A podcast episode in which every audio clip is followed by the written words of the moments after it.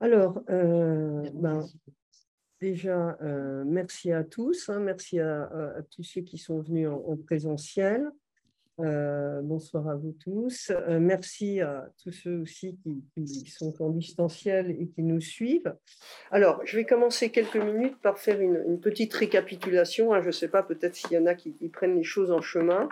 Euh, du, séminaire, hein, puisqu'on clôt là le deuxième moment, euh, en dégageant un peu le mouvement par lequel la santé mentale se constitue. Alors, ce que je peux dire pour commencer, c'est que bien que la notion, alors la notion de santé mentale n'existe pas du tout chez Hippocrate, hein, par exemple au départ, puisque les symptômes physiques et les symptômes psychiques sont entremêlés dans les descriptions. Hein. il y a juste une distinction délire avec fièvre, délire sans fièvre, mais voilà. Mais chez les philosophes, en revanche, on a déjà, hein, déjà bien la notion de santé de l'âme. On l'a vu euh, euh, dans l'Antiquité avec le premier moment du séminaire. Et ce qu'on peut dire, c'est qu'en deçà de leurs différences, hein, ce qui rassemble Platon, les stoïciens et Plotin, c'est le rôle moteur de l'âme, y compris dans les maladies du corps, et la fonction décisive de la pensée comme puissance de stabilisation. La pensée, bien conduite, orientée vers la sagesse, c'est la clé de la santé de l'âme. À l'âge classique, chez Descartes du moins, la vérité est éclaireuse, hein, pour ne pas sombrer dans les délires euh, des fous.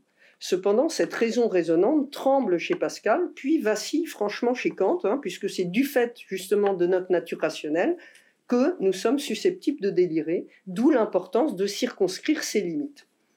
Ce doute, à l'endroit même de la raison, atteint son paroxysme avec Nietzsche, hein, qu'on a vu, puisque le rationnel lui-même est mis en question, et bien souvent sous différentes formes, la rationalité même est considérée comme une maladie.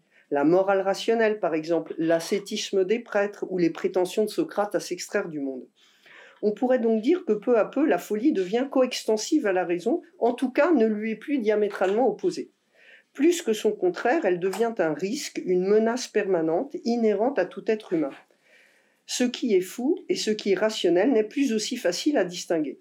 Il faut donc poser d'autres points de repère, par exemple, chez Nietzsche en l'occurrence, la vie comme volonté de puissance. Autrement dit, ce qui distingue le normal et l'anormal, ce n'est pas forcément la raison et la folie, mais ce peut être la puissance de vie ou la morbidité. D'autres valeurs se dessinent.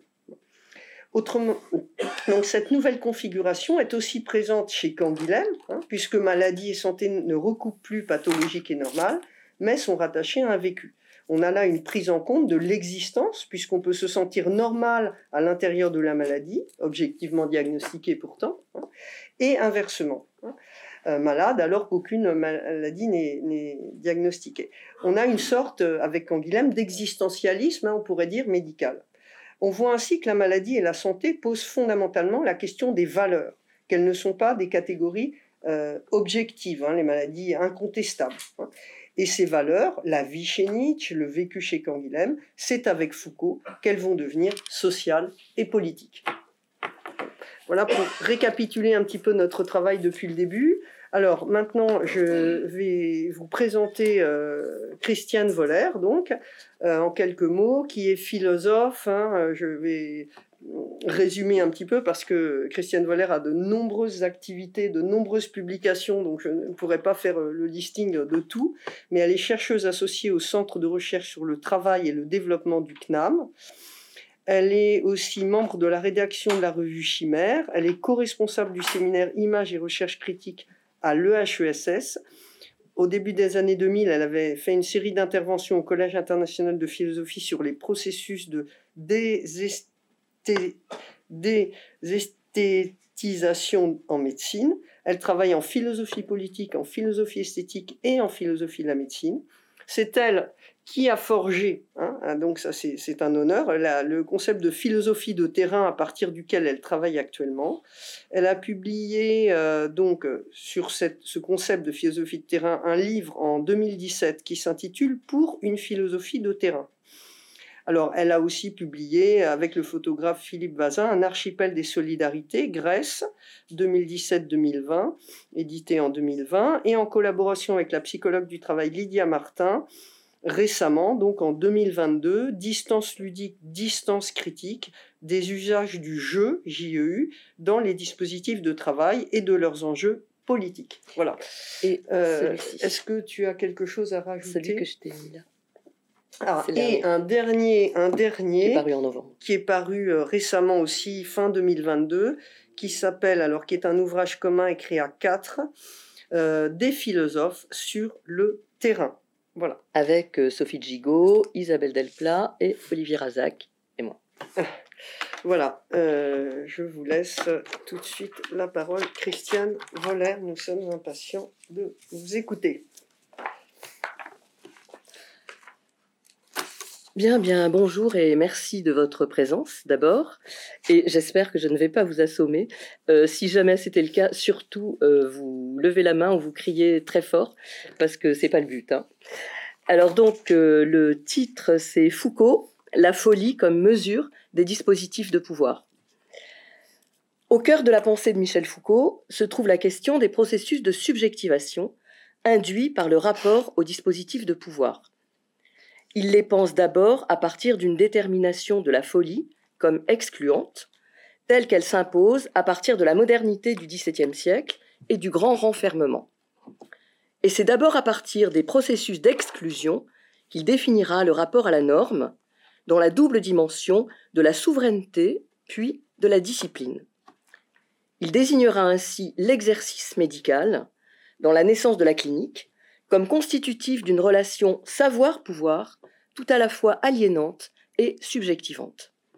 Un paradoxe que son œuvre ne cesse d'interroger et qui prendra la forme du concept de biopolitique. Le travail sur les archives, mais aussi la présence sur le terrain, auprès des aliénés comme auprès des prisonniers, atteste de ce fait que les hommes infâmes, c'est l'appellation qui leur donne intentionnellement, et les anormaux, tout comme les formes d'hétérotopie, construisent une mise en miroir de ce qu'on appelle société à partir du gouvernement de soi et des autres. Alors, il y aura trois moments, en fait, dans cette euh, présentation. Euh, le premier s'intitule Des leçons de ténèbres à la partition. Le second, Les perspectives ouvertes par le biopolitique. Et le troisième, Le refus des déterminismes. Donc on va commencer par les leçons de ténèbres, donc des leçons de ténèbres à la partition, et dans un premier moment, une origine infernale de la pensée. La question de la folie innerve les premières publications de Foucault, et d'emblée, il met en évidence l'écart abyssal entre la représentation de la folie comme objet du savoir scientifique et son expérience existentielle comme épreuve d'une puissance. C'est précisément ce qui l'intéresse. Dans la démarche de Binswanger, psychiatre suisse dont les recherches croisent la phénoménologie et la psychanalyse, et pour lequel il écrit en 1954 la préface de la traduction en français de son ouvrage Le rêve et l'existence, paru en 1930. Donc je cite Foucault. Dans l'anthropologie contemporaine, la démarche de Binswanger nous a semblé suivre la voie royale. Il prend de, il prend de biais le problème de l'ontologie et de l'anthropologie en allant droit à l'existence concrète, à son développement et à ses contenus historiques. Suivre la voie royale est évidemment une citation de Freud, définissant dans la Traumdeutung le rêve comme voie royale de l'inconscient. Foucault montre donc comment cette existence concrète, tangentiellement au cadre de la recherche ontologique et anthropologique, est précisément déterminé par le rêve qui lui donne sens. C'est-à-dire comment ce qui échappe au sens rationnel est exactement ce qui donne son sens le plus puissant à l'existence. Il écrit, se référant pour cela à Héraclite, donc je le cite, ce qui constitue l'idios cosmos, c'est-à-dire le monde propre du rêveur, hein, idios c'est propre, c'est pas idiot, ce n'est pas l'absence de contenu perceptible, mais leur élaboration en un univers isolé. Ainsi, le monde commun est-il en quelque sorte pris à revers par cette élaboration du monde propre, sa construction sémiologique et l'affirmation de sa valeur herméneutique. Il en conclut cette injonction, je le cite, Ne pas dire que le sommeil rend possible le rêve, car c'est le rêve qui rend le sommeil impossible en l'éveillant à la lumière de la mort. Cette formule nous alerte, car elle trouvera son écho neuf ans plus tard, lorsque Foucault publiera La naissance de la clinique, écrivant à propos de Bichat, comme fondateur de l'anatomopathologie en médecine au début du XIXe siècle, donc je cite Foucault, avec Bichat, la connaissance de la vie trouve son origine dans la destruction de la vie. La nuit vivante se dissipe à la clarté de la mort. C'est donc une vie obscure à elle-même, qui ne trouve sa lumière que dans les perspectives ouvertes par la mort. Du rêve donnant son sens à l'existence, à la mort ouvrant le savoir sur la vie, Foucault procède à la même inversion épistémique, qui est en réalité une alerte axiologique. Non seulement la raison est défaite par l'irruption d'une puissance du singulier dans le rêve, mais l'ambition scientifique elle-même, dans sa volonté de clarté, ne peut se nourrir que d'une leçon de ténèbres. Cette inversion des fondements du savoir est dans le même temps une authentique subversion des valeurs. Et elle a clairement part, dans la pensée foucaldienne des origines, à la question déterminante des généalogies, c'est-à-dire aussi des finalités du savoir. En soi, la démarche foucaldienne procède bel et bien de cette leçon de ténèbres, leçon tirée de l'expérience de l'opacité à soi-même et des puissances de l'obscurité, leçon tirée non de l'analyse de la folie, mais de son épreuve. Et les sources originelles du savoir, chez Foucault, se situeront davantage du côté des reconnaissances de l'obscurité, de Nietzsche, Blanchot et Bataille, de Novalis ou Hölderlin en littérature, que du côté de l'éclat des Lumières.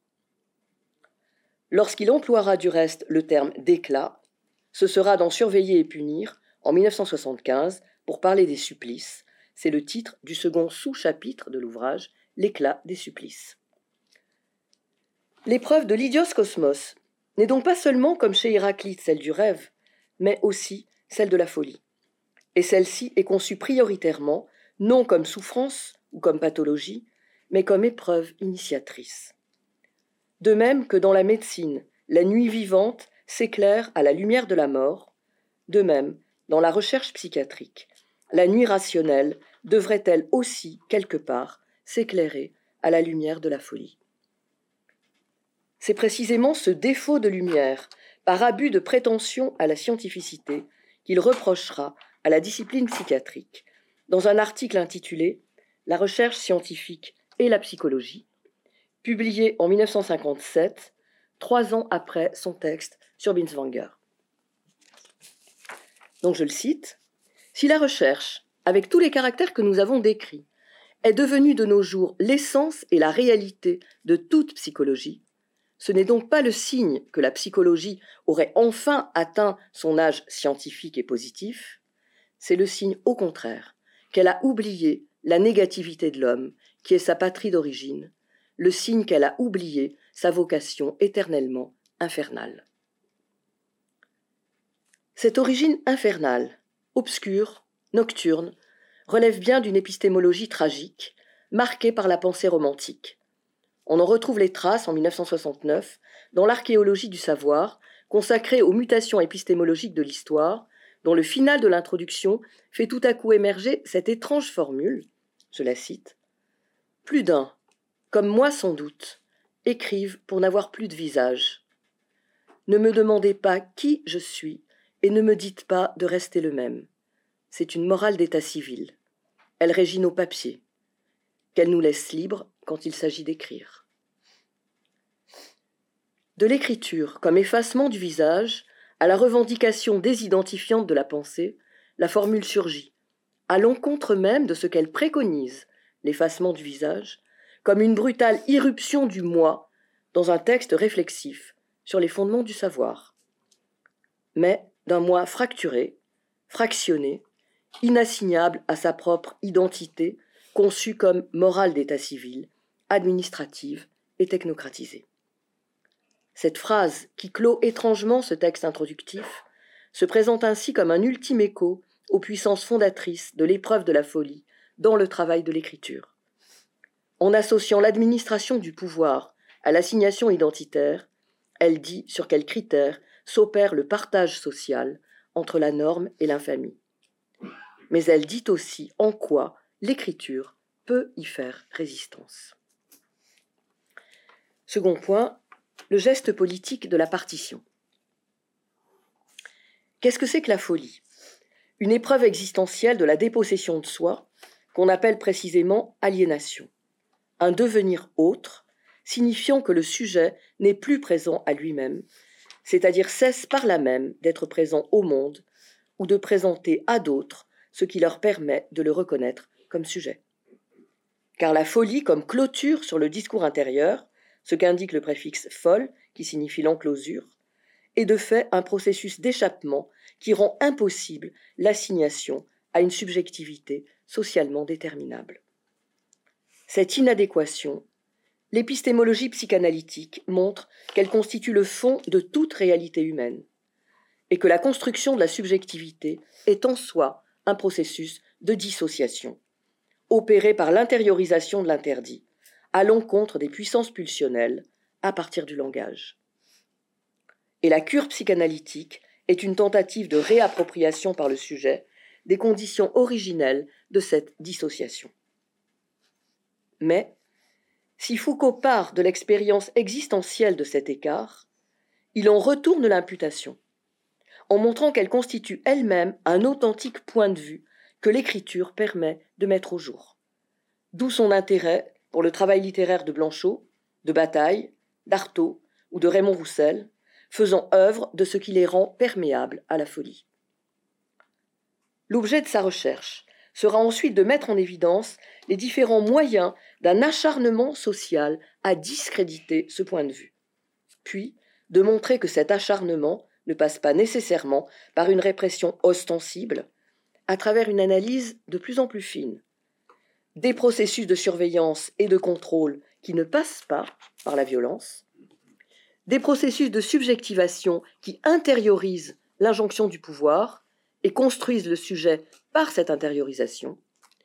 L'épistémologie foucaldienne prend ainsi la question de la folie comme point de départ et ancrage existentiel d'une réflexion qui vise d'abord à montrer les enjeux d'un dispositif de scientificité en termes de savoir-pouvoir, ensuite à mettre en évidence ses effets de discrimination sociale de normalisation par l'exclusion, celle des hommes infâmes, c'est-à-dire privés d'un récit créditant de leur propre histoire et d'assignation. Enfin, par cette analyse généalogique, à dégager un point de vue sur l'exercice du pouvoir qui est celui de la gouvernementalité, une possibilité de contre-conduite passant par l'élaboration des techniques de contrôle de soi. Le travail sur la folie est ainsi séminal chez Foucault parce qu'il est d'abord un travail sur la séparation comme acte originel de toute forme de pouvoir. Et il sera la matrice du questionnement qui porte son œuvre entière. Dès la préface qu'il écrit en 1961 pour Folie et des raisons, sa thèse qui deviendra en 1972 l'histoire de la folie à l'âge classique, on peut lire, donc je le cite, est constitutif le geste qui partage la folie et non la science qui s'établit, se partage une fois fait, dans le calme revenu. Est originaire la césure, qui établit la distance entre raison et non-raison. Quant à la prise que la raison exerce sur la non-raison, pour lui arracher sa vérité de folie, de faute ou de maladie, elle en dérive, et de loin. C'est ce geste politique de la partition qu'il analyse en deux temps. Donc je le cite à nouveau. Dans l'histoire de la folie, deux événements signalent cette altération avec une singulière netteté.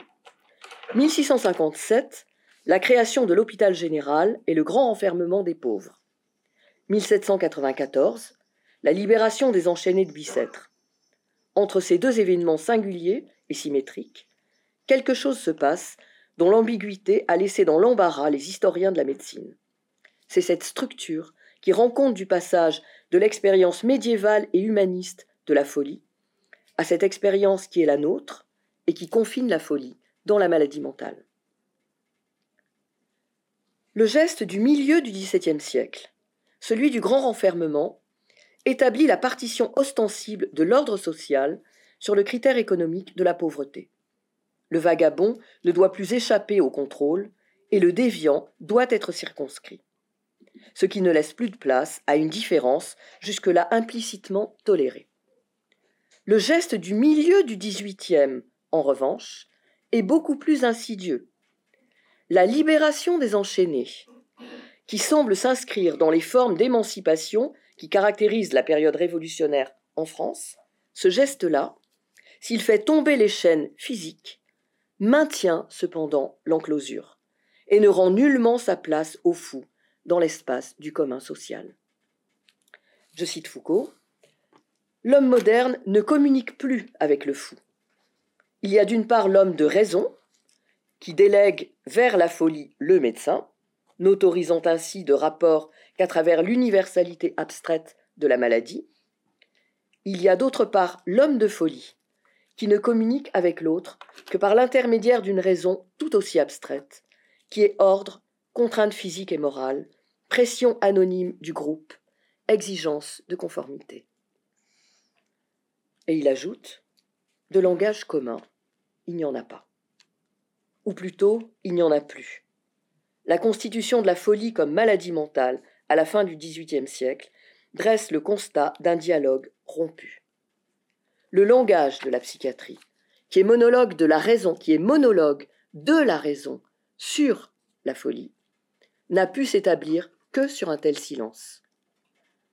Je n'ai pas voulu faire l'histoire de ce langage, mais plutôt l'archéologie de ce silence. Une folie, qui n'est plus au sens propre physiquement punie par l'enchaînement, demeure néanmoins frappée d'enfermement et pathologisée par la nosographie.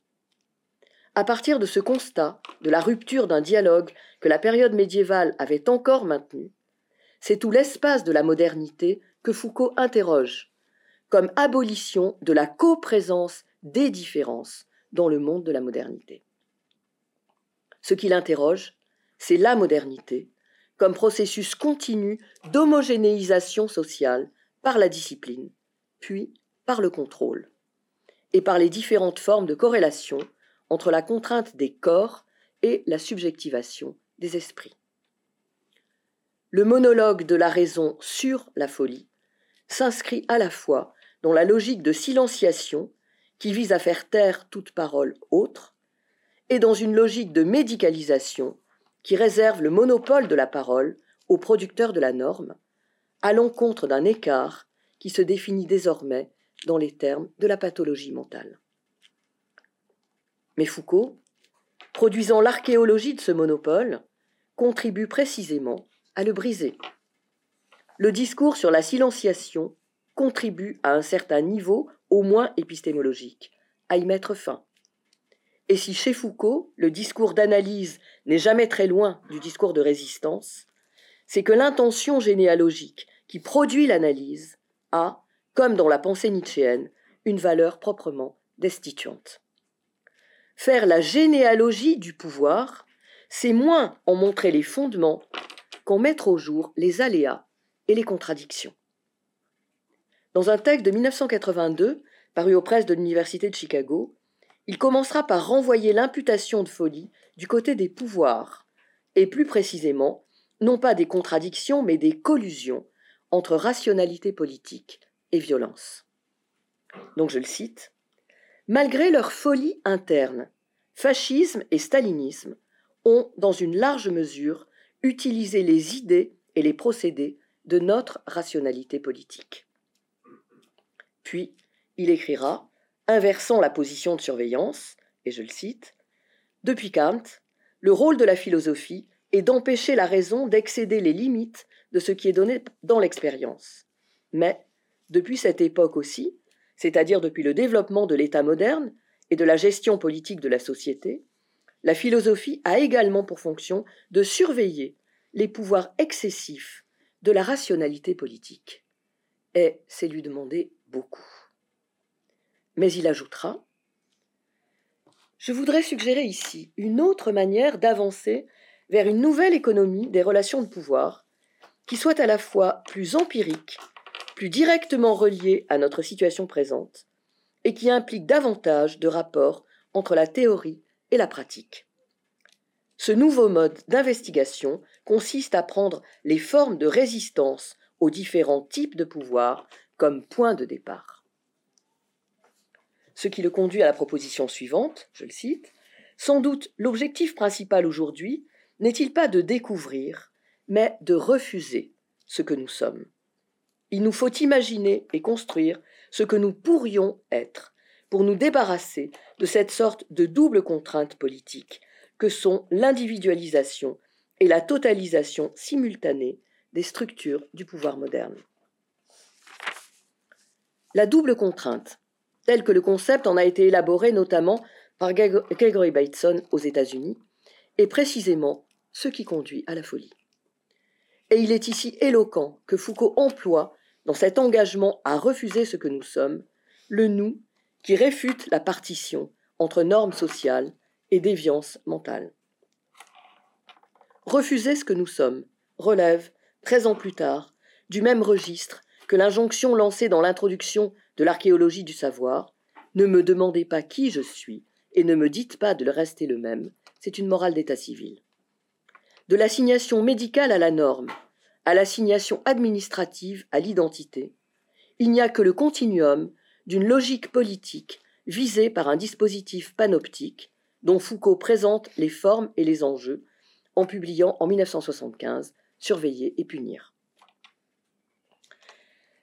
Alors là, je passe au grand 2, c'est-à-dire les perspectives ouvertes par le biopolitique. Et premier point, subjectivation et assujettissement dans les dispositifs biopolitiques. Foucault dit ainsi l'année suivante, suivant euh, Surveiller et punir, hein, c'est-à-dire en 1976, dans un entretien, donc je le cite, un entretien sur l'extension sociale de la norme, cette illusion de croire que la folie, ou la délinquance, ou le crime nous parle à partir d'une extériorité absolue. Rien n'est plus intérieur à notre société.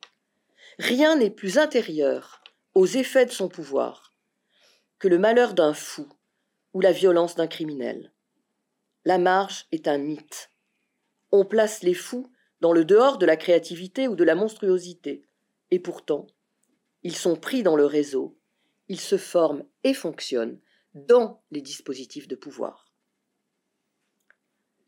Ce concept de dispositif va prendre une place croissante dans la pensée foucaldienne, donnant sens à la définition du terme comme ensemble de moyens disposés conformément à un plan. C'est la cohérence entre les fins et les moyens intentionnellement mis en œuvre qui donne au concept de dispositif sa puissance et son efficacité. Et la réintégration de la folie dans l'intériorité sociale, son intégration dans le dispositif politique de la norme, permet de ne plus la questionner comme essence d'une anormalité, mais de la présenter comme construction sociale, participant à ce titre d'une œuvre de normalisation. C'est en cela précisément qu'elle devient une authentique mesure des dispositifs de pouvoir. Et en cela, Foucault la pense dans une analogie radicale avec les autres formes de déviance sociale. Non pour la criminaliser, mais au contraire, pour mettre en évidence ce qui, dans sa désignation, permet de mesurer la puissance des processus d'assujettissement. C'est dans cette perspective qu'à la fin de cette même année 1976, dans La volonté de savoir, premier tome de son Histoire de la sexualité, l'irruption du concept de biopolitique va opérer le passage décisif de la discipline, où s'exprime encore la verticalité du pouvoir comme dispositif de contrainte, au contrôle qui en horizontalise la prescription.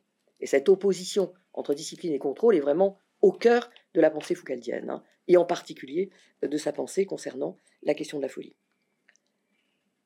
La rupture des chaînes des aliénés est un modèle annonciateur de ce passage. Les chaînes physiques de la discipline sont tombées. Mais ce n'est pas pour autant que les rapports de domination à l'égard de la folie ont pris fin.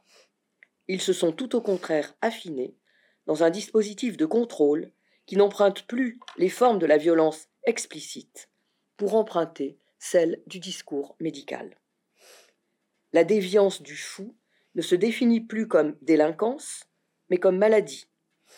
Elle procède d'une pathologisation du monde ou de sa médicalisation, qui est la forme la plus insidieuse de son contrôle. et le contrôle passera par le corps du fou, non plus physiquement enchaîné, mais neurologiquement médicalisé. Mais contrairement aux chaînes, qui ne concernaient que les déviants, la médicalisation du corps va concerner l'ensemble des sujets. Ce sera l'objet même de la biopolitique. Et donc là, je cite Foucault, L'un des pôles, le premier semble-t-il à s'être formé, a été centré sur le corps comme machine. Tout cela a été assuré par des procédures de pouvoir qui caractérisent les disciplines. Anatomo-politique du corps humain. Le second, qui s'est formé un peu plus tard, vers le milieu du XVIIIe, est centré sur le corps espèce, sur le corps traversé par la mécanique du vivant et servant de support au processus biologique. Leur prise en charge s'opère par toute une série d'interventions et de contrôles régulateurs, une biopolitique de la population. C'est la première occurrence du terme chez Foucault.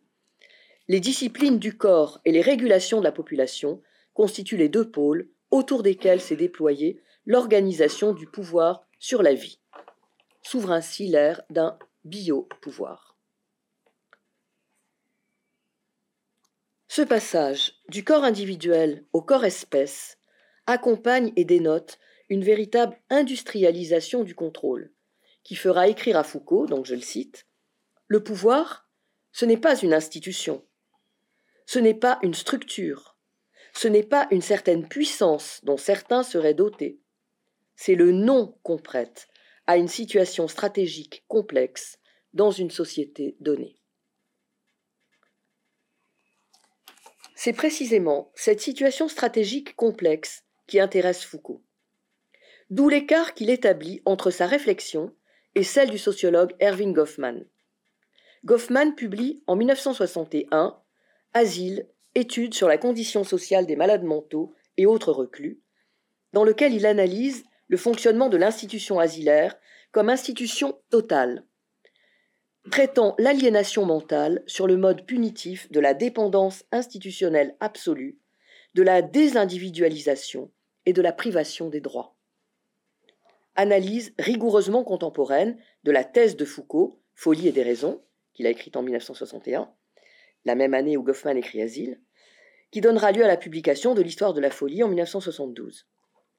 Les analyses critiques de Goffman recoupent à bien des égards sur le mode sociologique celle de Foucault sur la critique des institutions asilaires ou psychiatriques. Mais c'est sur l'intention qui préside à la critique, autant que sur ses conséquences en termes d'analyse, que Foucault va faire porter la différence. Il donne en particulier, dans un entretien de 1983, une clé de cet écart. Donc je le cite. Le pouvoir de type disciplinaire, tel que celui qui est exercé, qui a été exercé du moins, dans un certain nombre d'institutions, un peu au fond celles que Goffman appelait les institutions totales, est absolument localisé. C'est une formule inventée à un moment donné qui a produit un certain nombre de résultats, a été éprouvée comme totalement insupportable ou partiellement insupportable. Mais il est clair que ce n'est pas cela qui représente de façon adéquate toutes les relations de pouvoir et les possibilités de relations de pouvoir. Le pouvoir, ce n'est pas la discipline. La discipline est une procédure possible du pouvoir. De fait, le travail de Goffman vise précisément, pour dénoncer le fonctionnement de ce qu'il appelle institution totale, à marquer la rupture de ces institutions avec l'ensemble de la société. Et donc là, je cite Goffman, Cet asservissement moral ou cette aliénation de soi qui contribue sans doute à la confusion mentale de certains internés, autrement dit, en les internant, on les rend fous, s'accomplit par la référence à la grande tradition du service réparation spécialisé, et plus précisément à sa version médicale. Les malades mentaux peuvent ainsi se trouver écrasés sous le poids d'un idéal de service qui nous rend, ainsi qu'à tous ceux qui ne sont pas malades, la vie plus facile. Fin de citation de Goffman. C'est à cette rupture entre le eux et le nous, à qui ils rendent la vie plus facile, que Foucault retire son caractère fondateur. Bien sûr, nul ne peut nier que le traitement infligé à ceux qu'on qualifie d'aliénés dans un asile diffère de celui de la population en général, hors des institutions totales. Mais ce que Foucault vise à mettre en évidence, c'est bien et bien le continuum logique qui unit ces différences dans des sociétés modernes assujetties au contrôle biopolitique. Et ce qu'il montre par là, c'est l'écart minime qui sépare la subjectivation de l'assujettissement. Si les internés sont maintenus dans un système de suggestion au sein des institutions totales que sont les asiles, ce système doit, aux yeux de Foucault, être montré moins comme un système d'exception que comme la logique qui préside au système général de toute institution. La logique de l'institutionnalisation constitutive de toute vie humaine ordinaire.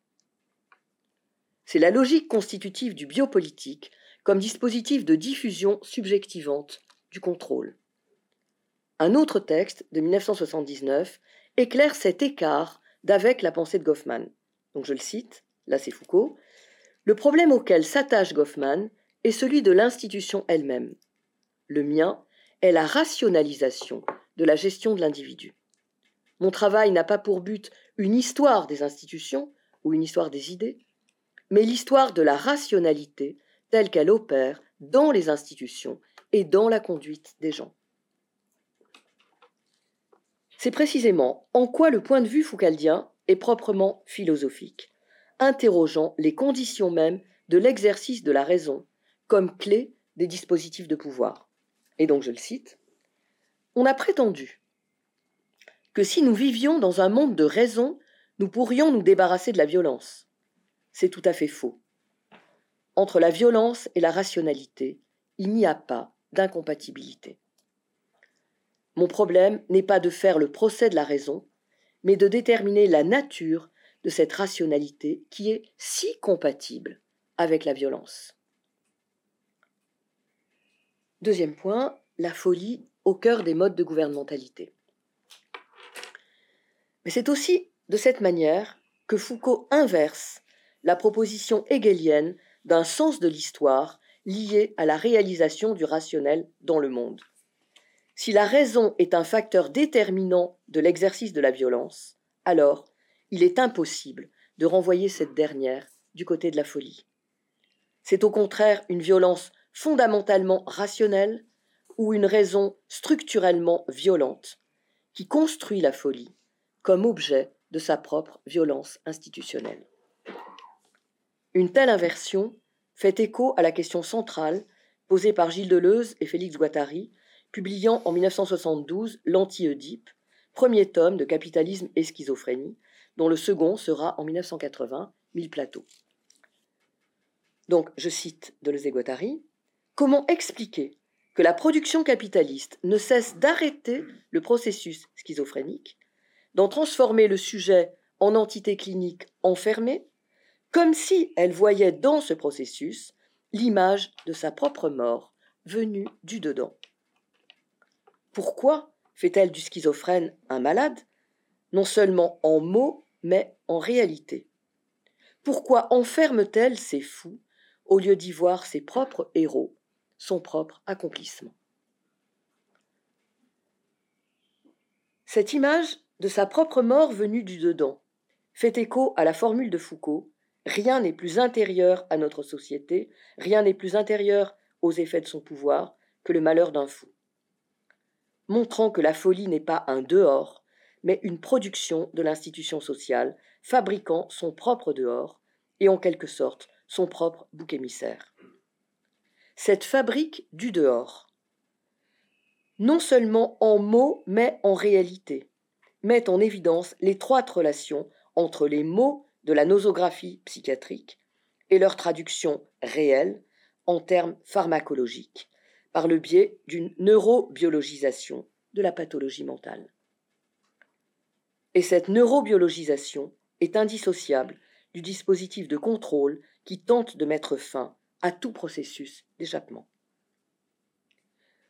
Deleuze et Guattari vont ainsi opposer une représentation dynamique de la folie qui en fait une pensée nomade inassignable à la sédentarité du contrôle, à sa représentation doublement figée dans son essence nosographique, d'une part pour le névrosé couché sur le divan de l'analyste, d'autre part pour le psychotique soumis à l'incarcération chimique. Donc, je les cite. La promenade du schizophrène, c'est un meilleur modèle que le névrosé couché sur le divan. Un peu de grand air, une relation avec le dehors. Par exemple, la promenade de Lens, reconstituée par Buchner. Suite de la promenade du schizo, quand les personnages de Beckett se décident à sortir. Il faut voir d'abord comme leur démarche variée est elle-même une machine minutieuse. La fin de ce processus, c'est la causation du schizophrène artificiel tel qu'on le voit à l'hôpital, Locke autistisé, produite comme entité. Dix ans plus tôt, en 1969, le film Family Life, réalisé par Ken Loach en collaboration avec l'antipsychiatre Ronald Lang, avait mis en scène et en image, dans le personnage d'une jeune fille schizophrène, ce passage d'une reconnaissance de la dynamique vitale du schizophrène à la mort mentale de la loque autistisée par le traitement psychiatrique. Et plus récemment, le film documentaire, réalisé en 2007 par l'actrice Sandrine Bonner sur sa sœur, elle s'appelle Sabine, donnera de nouveau à voir et à entendre les effets d'une médicalisation de la folie, sourde à la parole qu'elle peut produire et prioritairement soucieuse de sa mise à l'écart et de sa neutralisation. Publiant en 1977 une préface pour la traduction anglaise de l'anti-Oedipe, Foucault écrira, donc je le cite, Préféré, et donc là, il écrit à propos de Deleuze et Guattari, hein, c'est la, la préface qu'il écrit pour le bouquin. Et du coup, il reprend, c'est très intéressant parce qu'il est extrêmement perméable, il reprend le vocabulaire de Deleuze et Guattari. Préférer ce qui est positif et multiple, la différence à l'uniformité, les flux aux unités, les agencements mobiles au système. Considérer que ce qui est productif n'est pas sédentaire, mais nomade. Utiliser la pratique politique comme intensificateur de la pensée et l'analyse comme un multiplicateur des formes et des domaines d'intervention de l'action politique. N'exigez pas de la politique qu'elle rétablisse les droits de l'individu tels que la philosophie les a définis. L'individu est le produit du pouvoir. Ce qu'il faut, c'est désindividualiser par la multiplication et le déplacement des divers agencements. Ces injonctions au nomadisme sont autant de propositions d'échapper à l'assignation de la norme par des formes de contre-conduite. Elles sont contemporaines de la période où Foucault élabore le concept de gouvernementalité qu'il met en place dans son cours au Collège de France de 1978, Sécurité, territoire, population. On peut y lire, donc je le cite, Par gouvernementalité, j'entends l'ensemble constitué par les institutions, les procédures, analyses et réflexions, les calculs et les tactiques qui permettent d'exercer cette forme bien spécifique, bien que complexe, de pouvoir, qui a pour cible principale la population, pour forme majeure de savoir l'économie politique, pour instrument technique essentiel les dispositifs de sécurité. C'est exactement une description euh, du monde contemporain. Il est clair que le biopolitique est ici un mode de gouvernementalité appliqué aux populations, et que le concept de population, comme masse soumise au dispositif, ne saurait être identifié à celui de peuple comme acteur d'une responsabilité politique. On assiste donc, dans la pensée de Foucault, à une extension des dispositifs de domination au-delà des frontières de l'État. Et cette extension se fait justement par l'opposition entre peuple et population. Un peuple est encore une entité politique responsable au sein d'un territoire, une population, c'est l'ensemble de la population mondiale, sans aucune possibilité d'intervention à proprement parler politique. Et donc dans une pure passivité.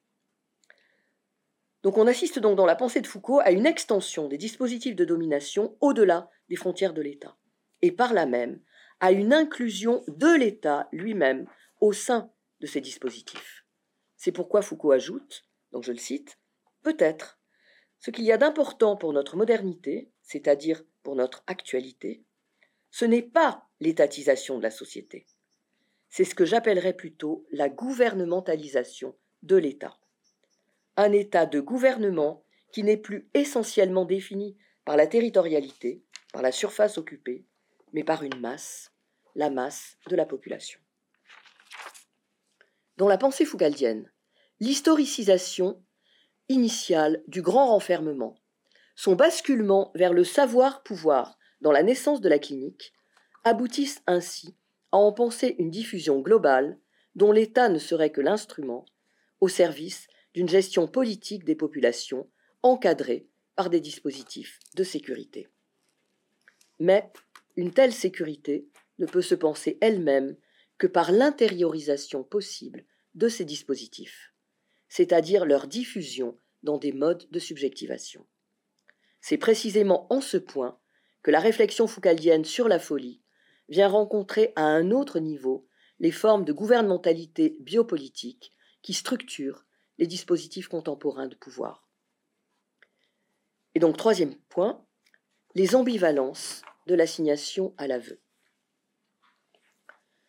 On en trouve une expression particulièrement claire dans la volonté de savoir, où Foucault commence par réfuter ce qu'il appelle l'hypothèse répressive concernant la sexualité.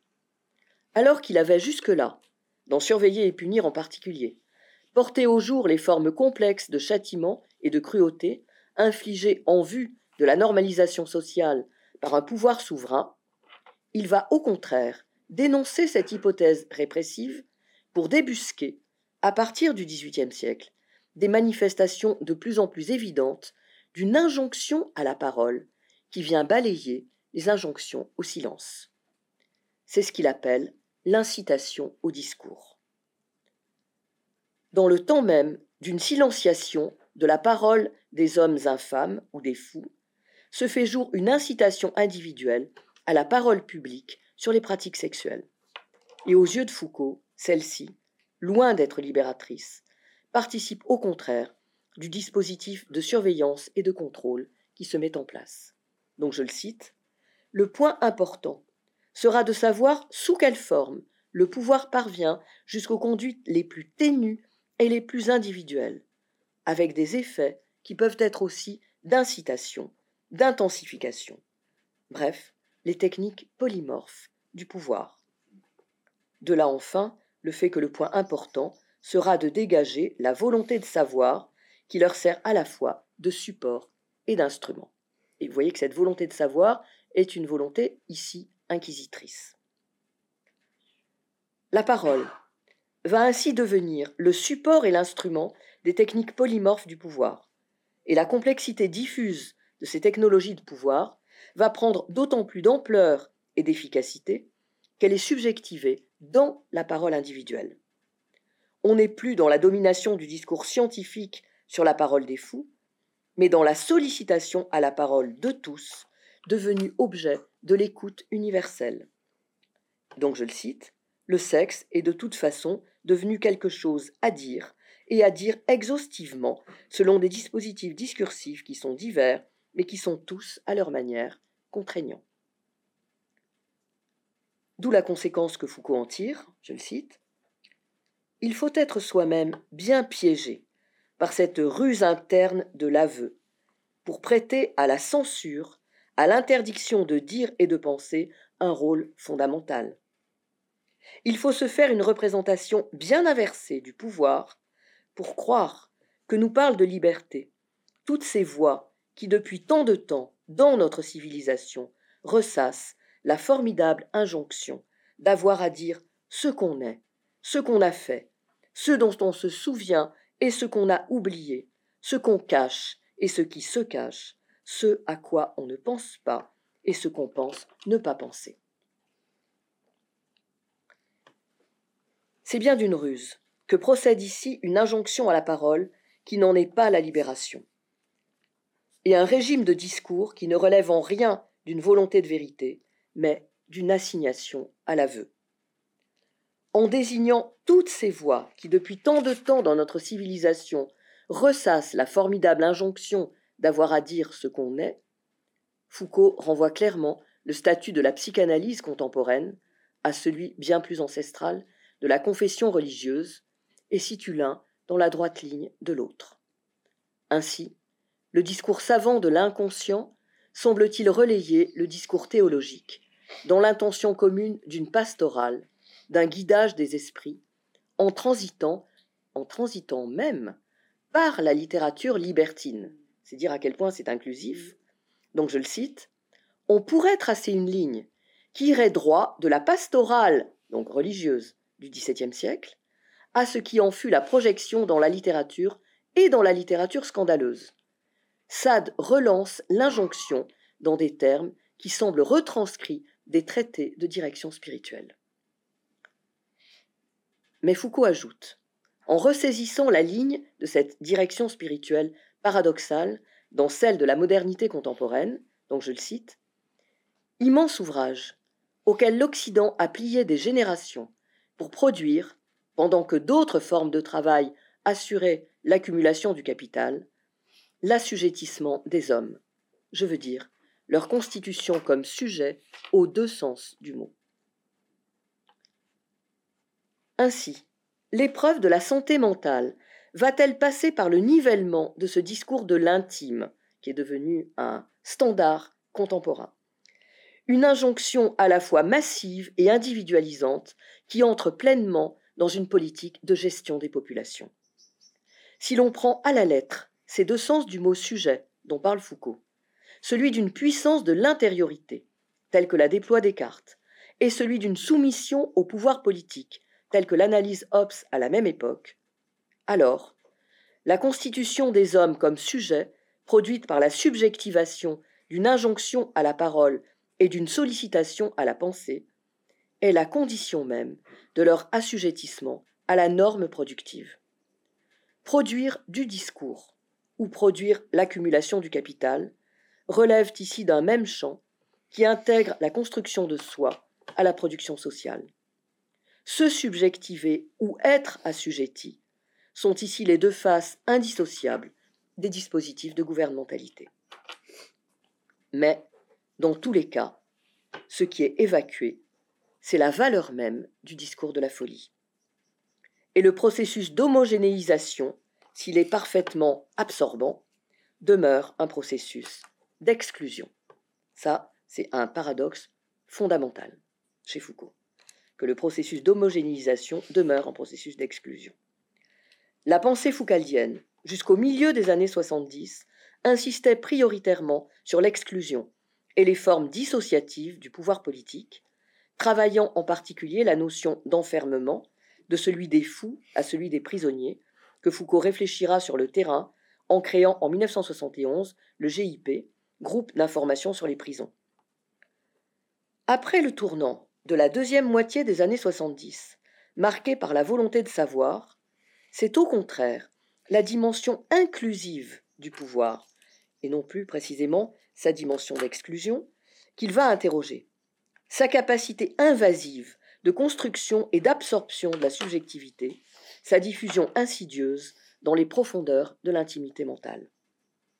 C'est ce que montre notamment sa conférence donnée à Tokyo en 1978 et qui s'intitule La philosophie analytique de la politique, où il revient sur cette fonction dominatrice de l'aveu qui, par le biais d'une visée de santé mentale, relie la modernité sociale au pouvoir pastoral de la période médiévale. Donc je le cite. Bien avant la grande époque du développement de la société industrielle et bourgeoise, le pouvoir religieux du christianisme à travailler le corps social jusqu'à la constitution d'individus liés à eux-mêmes, sous la forme de cette subjectivité à laquelle on demande de prendre conscience de soi en termes de vérité et sous la forme de l'aveu. La formule même de la liaison à soi-même dit à quel point cette injonction à la libération de la parole présente les traits caractéristiques non d'une émancipation, mais en quelque sorte, d'un stade suprême de l'aliénation. C'est précisément des effets excluants de cette homogénéisation que traite Foucault lorsqu'il se réfère, dans la même conférence, à la pensée d'Ivan Illich.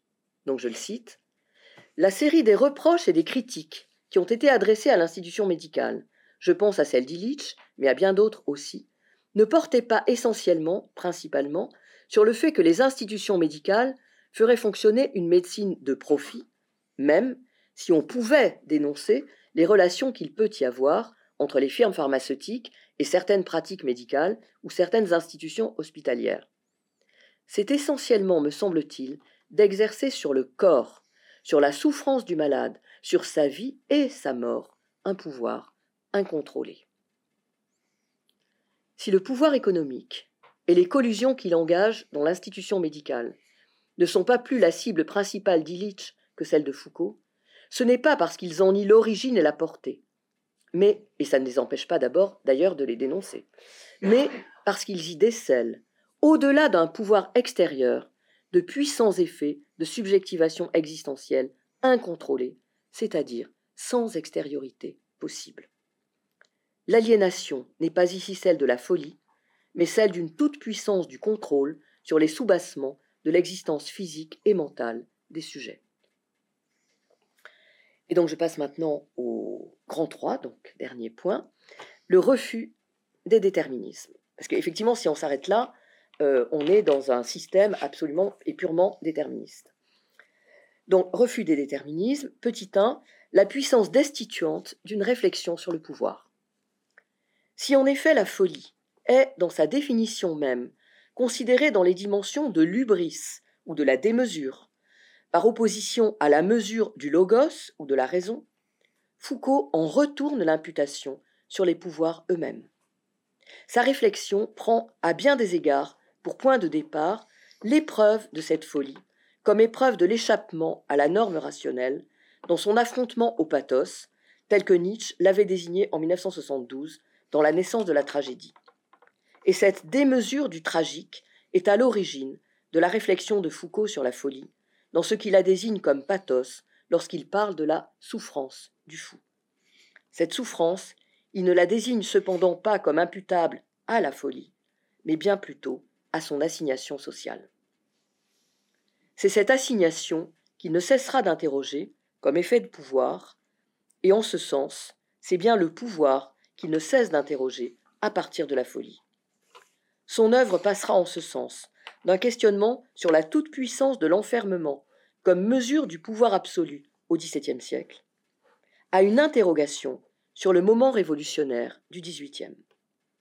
À la question de savoir si le geste de Philippe Pinel, celui du désenchaînement des aliénés, que figure encore sa statue devant l'hôpital de la Salpêtrière à Paris, libère les fous, Foucault répond clairement non. Mais cette image vaut comme métaphore du pouvoir politique lui-même, tel qu'il s'ensuit de la Révolution française, dont Pinel est le contemporain.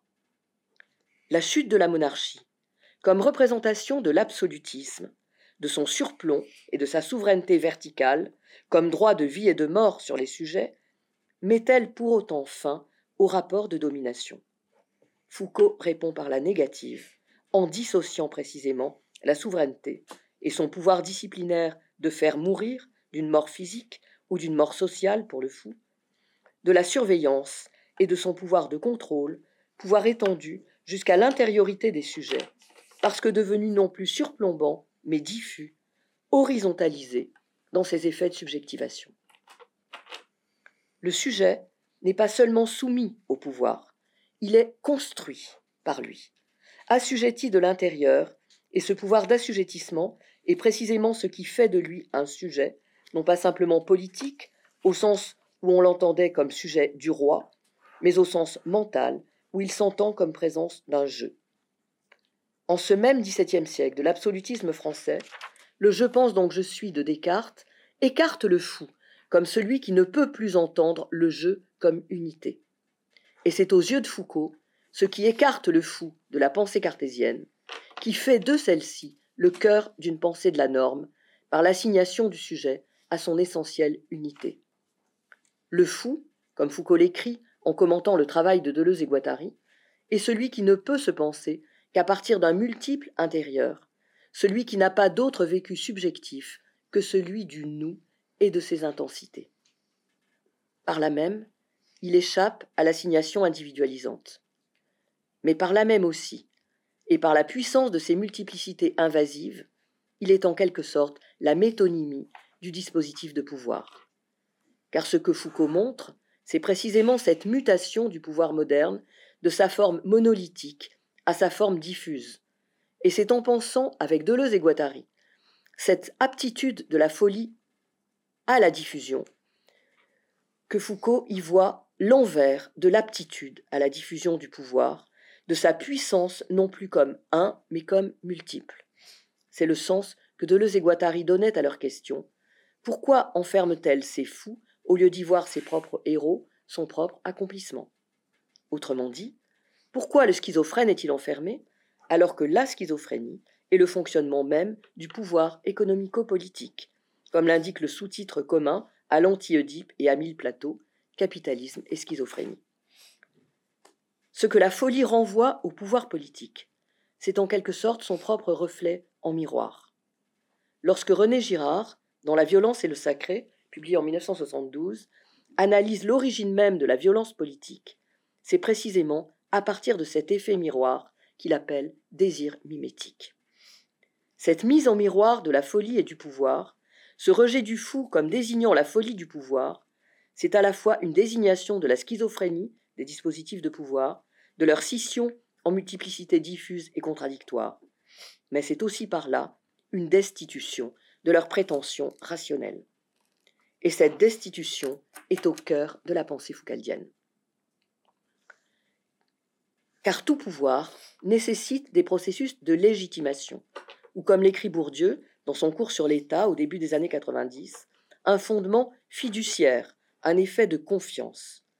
Et dans les États modernes à prétention républicaine, cette légitimation ne peut se fonder que sur une exigence de rationalité. La pensée de Foucault, à partir de la question de la folie, est de ce point de vue clairement destituante à l'égard des pouvoirs étatiques mais elle l'est doublement, car elle destitue aussi les États de leur dimension centrale. Si le pouvoir est multiple et non plus un, s'il est diffus, c'est que l'État lui-même n'en est plus le centre, mais seulement l'un des rouages. Foucault, contemporain du capitalisme de la seconde moitié du XXe siècle, issu de la Deuxième Guerre mondiale, l'est aussi de l'émergence des processus néolibéraux qui prendront leur pleine extension après sa mort à partir de la chute des blocs des années 90, mais dont la puissance de sa pensée anticipe largement le fonctionnement. Et le concept de gouvernementalité irrigue pour cette raison toute sa pensée du début des années 80. Les gouvernementalités multiples, produites par les économies néolibérales, sont la marque la plus contemporaine de la mutation de la souveraineté des États en diffusion du contrôle social dans les processus de globalisation et de la montée en puissance du concept de sécurité que Foucault analyse dans son cours au Collège de France de 77-78, Sécurité, territoire, population, que j'ai cité tout à l'heure. Ce qu'il y montrera, c'est à quel point la dimension homogénéisante des dispositifs sécuritaires suppose dans son essence l'exclusion et l'enfermement de l'asile et de la prison. Ainsi, sa pensée du traitement indiciel de la stigmatisation de la folie comme mode de gouvernement, dans ses œuvres des années 60 à 75, rejoint-elle sa pensée du traitement indiciel du racisme comme mode de gouvernementalité dans ses cours des années 75 à 80. Et là-dessus, je vous recommande très vivement, pour une analyse de ce qui se passe dans le monde contemporain et en particulier des dispositions gouvernementales actuellement prises contre les migrants, de relire ces textes de Foucault sur le racisme dans Sécurité, territoire, population, parce qu'ils sont véritablement emblématiques. Deuxième point, des modes de résistance. C'est aussi par ce biais que Foucault dénonce la scientifisation du discours sur les fous comme un obscurantisme à l'égard du savoir sur la folie. Le savoir-pouvoir, parce qu'il est d'abord un dispositif de discrimination du pouvoir, bloque l'accès à une connaissance authentique par les profondeurs. Il fait remonter à la surface du tableau nosographique une écume qui fait du pouvoir scientiste un authentique facteur d'ignorance. Mais ce faisant, il donne aussi à ses yeux la mesure aveuglante de sa vacuité. Dans cette pensée fondamentalement critique des dispositifs de pouvoir, le déterminisme n'est donc pas absolu. car il ne cessera d'en montrer les failles et d'en déjouer, au sens propre du terme, les effets de double langage. Le jeu est en effet, le jeu cette fois J-E-U, est en effet l'un des motifs de la pensée foucaldienne comme jeu de pouvoir, et il en met la pratique au centre en se démarquant en particulier de toutes les formes de médicalisation de la folie. Là où la domination est totale, dans la pratique de l'esclavage par exemple, mais aussi dans celle de la camisole chimique, il n'y a pas de jeu. Se démarquer. Oui, toujours JEU. Se démarquer de la domination, c'est refuser d'entrer dans le jeu biopolitique de la médicalisation du pouvoir. Désigner la biopolitique, c'est justement être capable de montrer qu'elle a un dehors, puisqu'on peut la désigner. Et c'est la raison pour laquelle, s'il apprécie un certain nombre des démarches et des représentants de l'antipsychiatrie des années 70, il refusera cependant de s'inscrire intellectuellement dans ce courant. Antipsychiatriser la folie, c'est malgré tout toujours la psychiatriser, c'est-à-dire à un niveau ou à un autre, la médicaliser. C'est le même reproche qu'il adresse à la psychanalyse lorsqu'il la fait entrer par l'entretien psychanalytique dans un régime de l'aveu. Jouer du pouvoir, c'est d'abord déjouer les pièges de la libération de la parole comme soumission au contrôle social, pour entrer dans des rapports plus complexes à la question de la vérité, qu'il est loin d'évacuer et qu'il élaborera dans ses cours au Collège de France des années 80 à 84. En particulier, dans son rapport à ce qu'il appelle les techniques de soi, dont il développera le concept au début des années 80. Il le mettra en évidence dans un séminaire à l'Université de Vermont en 1982, qui historicise sa relation à la question des relations du pouvoir aux subjectivités. Le séminaire s'intitule Les techniques de soi, et je le cite J'appelle gouvernementalité la rencontre entre les techniques de domination exercées sur les autres et les techniques de soi. J'ai peut-être trop insisté sur les techniques de domination et de pouvoir, c'est-à-dire justement sur les déterminismes. Je m'intéresse de plus en plus à l'interaction qui s'opère entre soi et les autres. Et il établit lui-même, il, désigne lui-même ce revirement au sein de sa propre pensée. Ce que Foucault montre en définitive, c'est que si la diffusion horizontale des pouvoirs de gouvernementalité les rend omniprésents, elle ne les rend pas pour autant omnipotents. Et, de ce fait, les jeux de pouvoir, dans leur multiplicité diffuse, sont autant d'appels aux résistances. Sa conférence de Tokyo de 1978 s'achève sur l'ouverture suivante, donc je le cite. Je voudrais terminer en revenant à ces luttes, à ces jeux de pouvoir dont je parlais tout à l'heure, et dont les luttes autour de la prison et du système pénal ne sont que l'un des exemples et l'un des cas possibles. Ces luttes, qu'il s'agisse de celles qui concernent la folie, la maladie mentale, la raison et la déraison, et vous voyez qu'il parle de lutte en parlant de la folie, hein. la raison et la déraison, qu'il s'agisse de celles qui concernent les relations sexuelles entre individus, les relations entre sexes, que ce soit les luttes à propos de l'environnement ou de ce qu'on appelle l'écologie, que ce soit celles qui concernent la médecine, la santé et la mort, ces luttes ont un objet et un enjeu très précis qui fait leur importance, enjeu tout à fait différent de celui que visent les luttes révolutionnaires et qui mérite au moins autant que celle-ci qu'on le prenne en considération.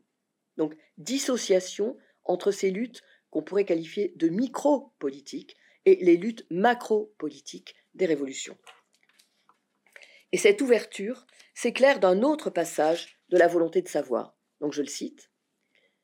Il n'y a pas, par rapport au pouvoir, un lieu du grand refus, âme de la révolte, foyer de toutes les rébellions, loi pure du révolutionnaire. Donc il n'y a pas un lieu du grand refus, mais des résistances, qui sont des cas d'espèce, possibles, nécessaires, improbables, spontanés, sauvages, solitaires, concertés, rampantes, violentes, irréconciliables, propres à la transaction, intéressées ou sacrificielles. Par définition, elles ne peuvent exister que dans le champ stratégique des relations de pouvoir. Ces résistances, de l'ordre de la micropolitique, passent nécessairement par des rapports de proximité, d'échange et de réciprocité avec toutes les catégories de ceux dont on stigmatise la déviance sociale. C'est sur le terrain de la rencontre avec les aliénés, comme avec les prisonniers, et sur celui de l'écoute de leurs paroles, oralement ou dans les archives. Autrement dit, c'est un véritable terrain que se construit la pensée de Foucault, et en particulier avec les dimensions multiples de ce qui est l'un des objets emblématiques de l'exclusion sociale et de son propre travail, et qu'on appelle la folie. Des leçons de ténèbres données par la folie, aux dynamiques d'échappement qu'elle peut permettre, Foucault met en évidence ce simple fait que les dispositifs biopolitiques qui encadrent l'existence humaine ne permettent pas pour autant de la surdéterminer. Dans la dernière partie de son œuvre, c'est vers ce qu'il appelle les techniques de soi qu'il se tournera pour élaborer des formes de contre-conduite à l'égard du contrôle social. Mais dans tous les cas, ces nouvelles formes de subjectivation ne vaudront que par leur inscription dans des dynamiques communes pour redéfinir un concept dénormalisé de ce que Nietzsche aurait appelé la grande santé.